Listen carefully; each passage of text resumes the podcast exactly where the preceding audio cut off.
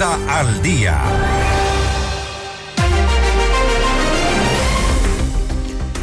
este momento hacemos contacto con Alex Pérez, secretario de Movilidad, para hablar sobre el Plan Maestro de Movilidad Sostenible que fue ya aprobado y qué comprende este plan. Le consultamos. Alex, gracias por estar con nosotros. Fausto Yepes le saluda, bienvenido. Buenos días, Fausto, qué gusto.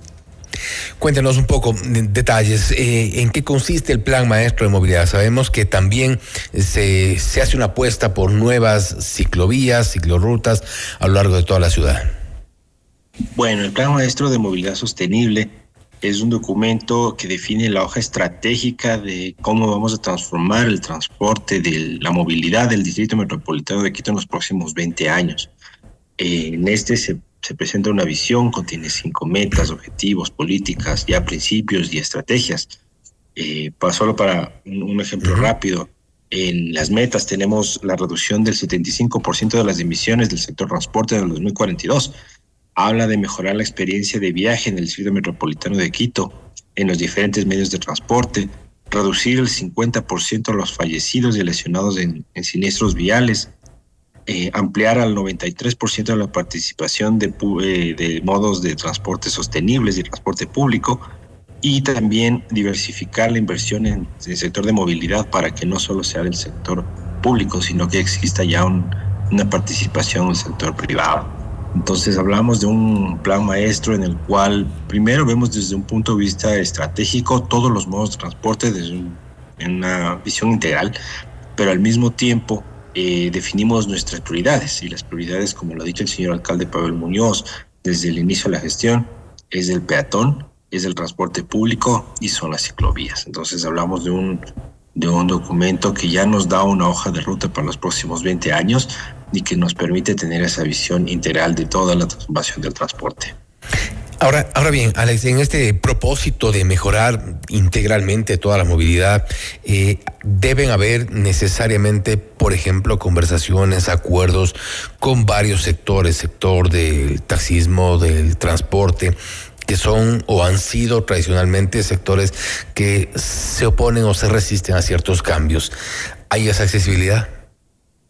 Totalmente, nosotros hemos, nos hemos sentado a conversar con los diferentes eh, sectores del transporte, el transporte público, el transporte comercial, con las diferentes federaciones, y existe la total voluntad de generar estos cambios que nosotros estamos planteando. No es, un, es una tarea fácil y sencilla.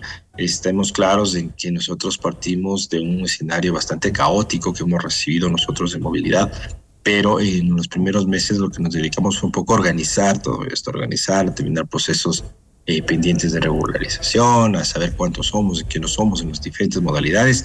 Y ahora que tenemos ya el plan maestro, pues damos el siguiente paso. Para nosotros este es un punto de inflexión, que si bien ya lo teníamos, ya veníamos implementando varias acciones del plan maestro, ahora que es ordenanza es un punto de inflexión que nos permite eh, sentarnos ya definitivamente con cada uno de los sectores para implementar los proyectos que el plan eh, define.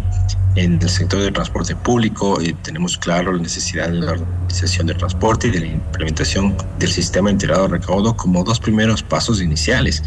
Y el sector está totalmente eh, de acuerdo en hacer este, este, esta gestión. Hay que resolver temas legales que quedaron pendientes de administraciones anteriores, pero estamos justamente en ese camino. Ese es el gran reto y ese es nuestro compromiso. En el sector del taxismo existe una apertura grande por terminar los procesos de regularización desde que estaban abiertos desde el 2017. No vamos a abrir nuevos procesos. estamos terminando lo que estaba pendiente y estamos empezando a hacer a poner estos adhesivos de identificación a todos, no solo a los taxis, sino a todo el transporte comercial del distrito metropolitano de Quito, para que sepamos quiénes somos, dónde estamos y cómo estamos funcionando. Entonces, si hay la apertura, hay temas obviamente cada vez que pueden ser más complicados que otros, pero creo que hay muchos más puntos de coincidencia que puntos de diferencia con los diferentes sectores. Estamos en diálogo con Alex Pérez, secretario de Movilidad, hablando sobre el Plan Maestro de Movilidad Sostenible que ya fue aprobado. ¿Y qué comprende este plan? Usted, Alex, hablaba sobre esta eh, mejorar la experiencia del peatón. ¿En qué consiste esto de mejorar la experiencia del peatón, tomando en cuenta también que eh, ayer, por ejemplo, hablábamos con eh, el gerente del metro de Quito, Hugo Villacrés, y se habla de ciertos cambios, ciertos ciertas propuestas, proyecciones de habilitar sectores, mejorar el turismo y esto también es parte de esa eh, que usted llama la experiencia del peatón. ¿Cómo aporta el plan de movilidad? Totalmente, el plan de movilidad habla primero como una prioridad del peatón, lo pone como una prioridad, entonces nosotros hablamos de temas como los senderos seguros, el sendero seguro de la patria, por ejemplo, que se inauguró recientemente, donde ya no pensamos en un desarrollo de la vía como tal solo para vehículos, sino hablamos del desarrollo de calles completas en las cuales las veredas tengan zonas seguras para los para los eh, peatones, tengan iluminación, tengan eh, otro tipo de ambiente en la cual, como dice el señor alcalde, si nosotros diseñamos una zona para que sea segura para las mujeres y para los niños, es seguras para, son seguras para todo el mundo. Y eso es lo que nosotros buscamos. El plan maestro define también eh, temas primero como aceras de intervención en aceras, de intervención en zonas metro, en zonas alrededor del metro que permitan la conexión con los otros modos de transporte de una manera segura y de una manera eficiente. También habla, por ejemplo, de pacificación de vías, zonas como donde los, eh, no, es, no es fácil para el peatón cruzar de un, de un lado de la vía al otro lado de la vía, generar pacificación de vías. En muchas zonas esto implica eliminar pasos peatonales, porque muchas zonas son totalmente antitécnicos los pasos peatonales, la gente ni los utiliza, y más bien utilizar eh, técnicas de calmado de tránsito para que el eh, peatón pueda cruzar por la vía, eh, obviamente con la señalización, semaforización, de tal forma que sea una manera segura y que tenga prioridad sobre el vehículo. Porque no, eh, muchas veces los pasos peatonales lo único que permiten es que el vehículo no baje la velocidad, pero hace muy difícil para el peatón poder cruzar a un lado del otro de las vías. Esto se aplica principalmente en zonas urbanas.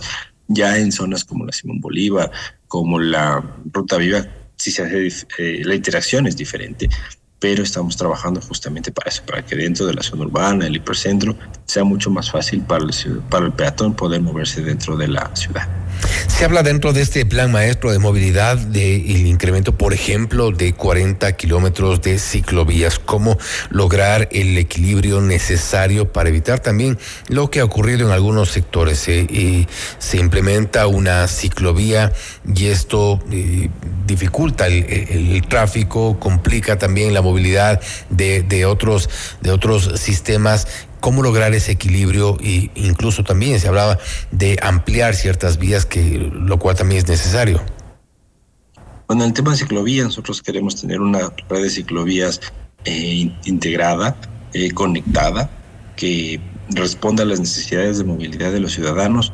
Y claro, nosotros sabemos que el desarrollo de modos sostenibles obviamente compromete un poco el, el, transporte privado, el, movimiento del transporte privado, pero tenemos que empezar a pensar nosotros ya no solo desde el punto de vista de autos.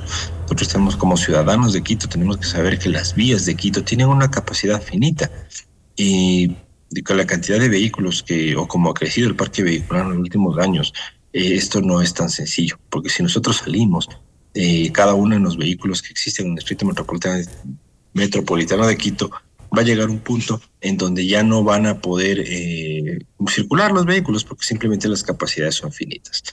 ¿Cómo equilibrar? La idea justamente es trabajar de la mano con los diferentes sectores para poder tener esa visión de que no solo el vehículo, no solo dependemos del vehículo, sino que tenemos otros modos de transporte como el transporte público, como la bicicleta, para poder movernos dentro de la ciudad. Entonces, trabajamos en dos grandes frentes, no solo el desarrollo de infraestructura y no solo es desarrollar las ciclovías, hacer ciclovías de calidad, ciclovías que, que den seguridad, ciclovías que estén bien diseñadas eso desde el punto de vista de infraestructura, pero por otro lado también trabajar en incentivar a la gente en el uso de este medio de transporte, ¿no es cierto? En promover el uso de modos de transporte sostenibles. Son las dos principales líneas que tenemos que ir trabajando. El plan tiene un horizonte de, de 20 años. El desarrollo de las ciclovías están para los primeros 4 o 5 años y, y tenemos justamente ese tiempo para trabajar no solo en infraestructura, sino también en promoción. Hablando de este, de este tiempo, la implementación, ¿cómo podría ya eh, sentirse en la práctica? Bueno, vamos a ir viendo progresivamente los cambios, ¿no? El, plan es un plan estratégico, define una lista de proyectos que son los prioritarios o los priorizados dentro de la implementación de este plan. Vamos a ir viendo, por ejemplo, cuando ya eh, empecemos a ver la reorganización de rutas. Nosotros veremos cómo el transporte de público empieza a transformarse. El señor alcalde lo ha dicho.